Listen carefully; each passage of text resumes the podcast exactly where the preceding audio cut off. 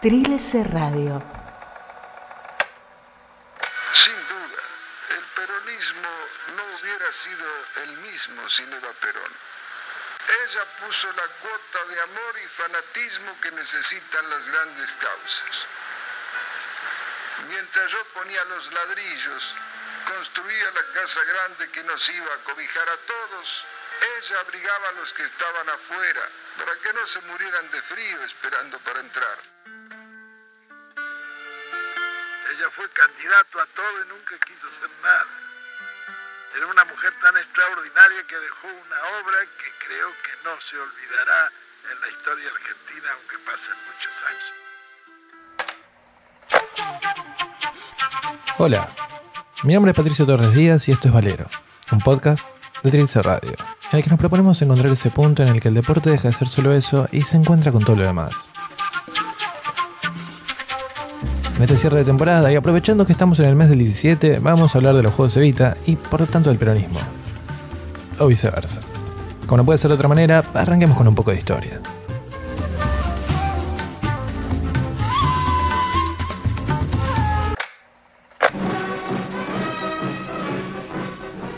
Proporciones imponentes asume el homenaje que el deporte argentino ofrece al general Perón con el auspicio y la organización magnífica de la Confederación Argentina de Deportes. Así, con la elocuencia de los hechos, norma inalterable en la nueva Argentina, el conductor recibe los... En pocas palabras, digamos que en 1944 Perón todavía no era el general, ni el primer trabajador, ni el pocho, ni el viejo, ni nada de esas cosas.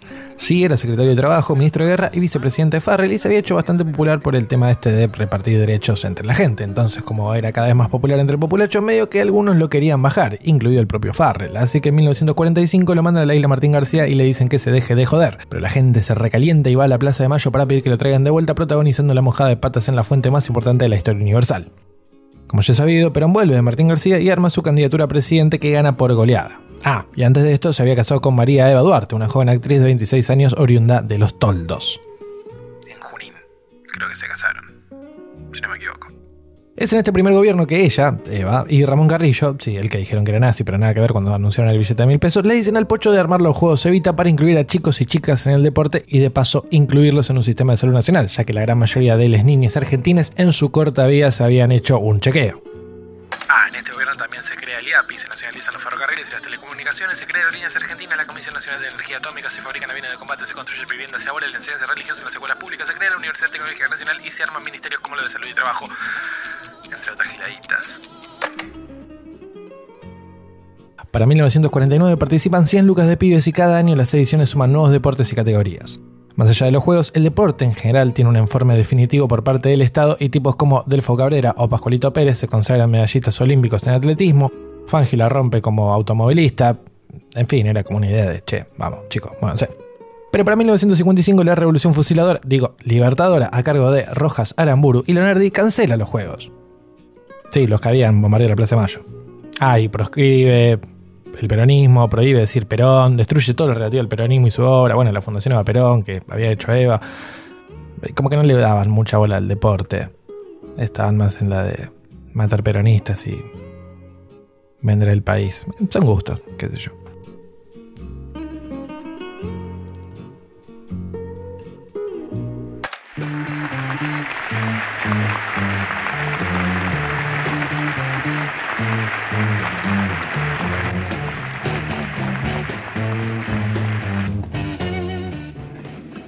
Yo, Héctor José Cámpora, juro por Dios, nuestro Señor y estos santos evangelios, desempeñar con lealtad y patriotismo el cargo de presidente de la nación y observar y hacer observar fielmente la constitución de la nación argentina.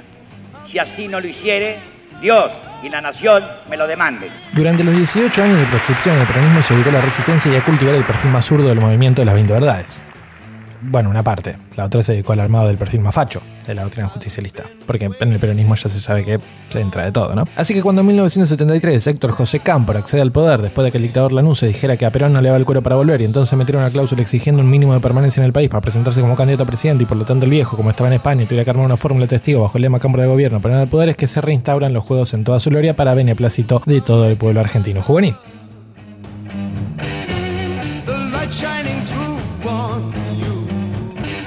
Y desde ya que no es el mejor contexto porque digamos que Argentina está al borde del abismo, entre las dos facciones que mencionábamos antes, los militares están recontra resentidos en los cuarteles, la derecha local conspira permanentemente y Estados Unidos se está metiendo un golpe atrás del otro en toda Latinoamérica, pero bueno, la cosa es que vuelven. Y al año siguiente, eh, un joven Diego Armando Maradona sale campeón con su equipo, los Cebollitas, y a la vuelta en la final disputada en Córdoba. Qué lindo. Pero otra vez el peronismo es derrocado por una junta militar en el año 1976, 24 de marzo, como todos sabemos, y en este caso personificada en el triunvirato Videla, Macera y Agosti.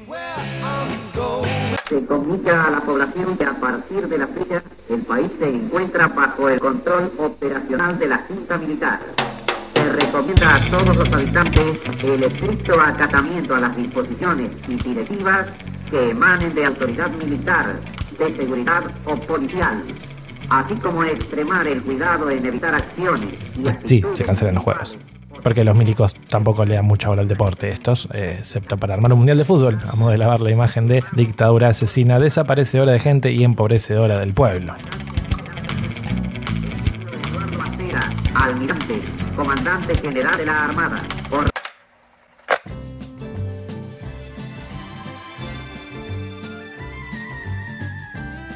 Se van los milicos, vuelve la democracia y vuelven... Ah, no, no, no vuelven con Alfonsín. Sí, no, quizá porque no era peronista y los radicales no son mucho del deporte, sino más de aliarse con la oligarquía local. Pero en 1989 gana el justicialista Carlos en que asume antes de tiempo porque Alfonsín se le prende fuego el país con la hiper y como él sí viene del partido de Perón es que vuelven los... Ah, no. No, no, acá tampoco, che. Bueno, será que estaba muy ocupado privatizando todo lo que encontraba a su paso. Bueno, eh, pasarían otros 14 años para que alguien se calentara por este tema. Formo parte de una generación diezmada, castigada con dolorosas ausencias. Me sumé a las luchas políticas creyendo en valores y convicciones a las que no pienso dejar en la puerta de entrada de la Casa Rosada.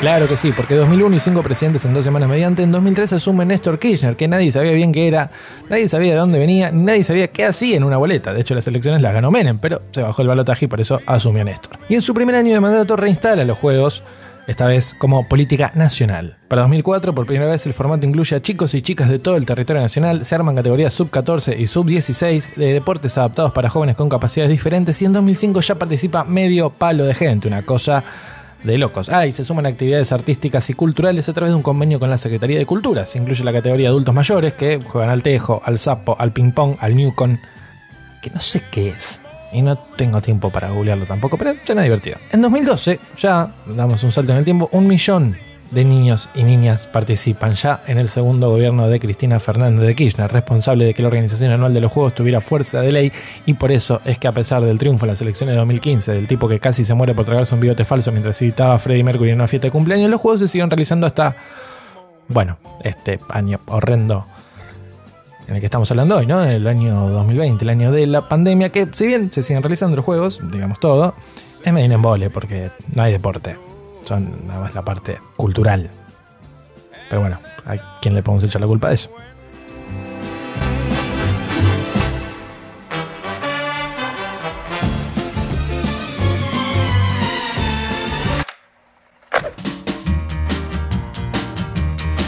Y hasta acá, Valero. Con este capítulo terminamos esta primera temporada. Espero que la hayan disfrutado, espero que hayan aprendido un poco más de deporte, un poco más de cultura, ese punto en el que se encuentra con todo lo demás, como bien decimos al principio. Mi nombre es Patricio Torres Díaz y esto fue Valero, un podcast de Trilce Radio.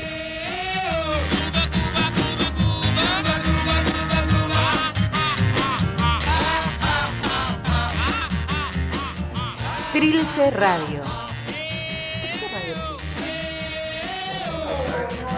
Oh, está bien, está bien.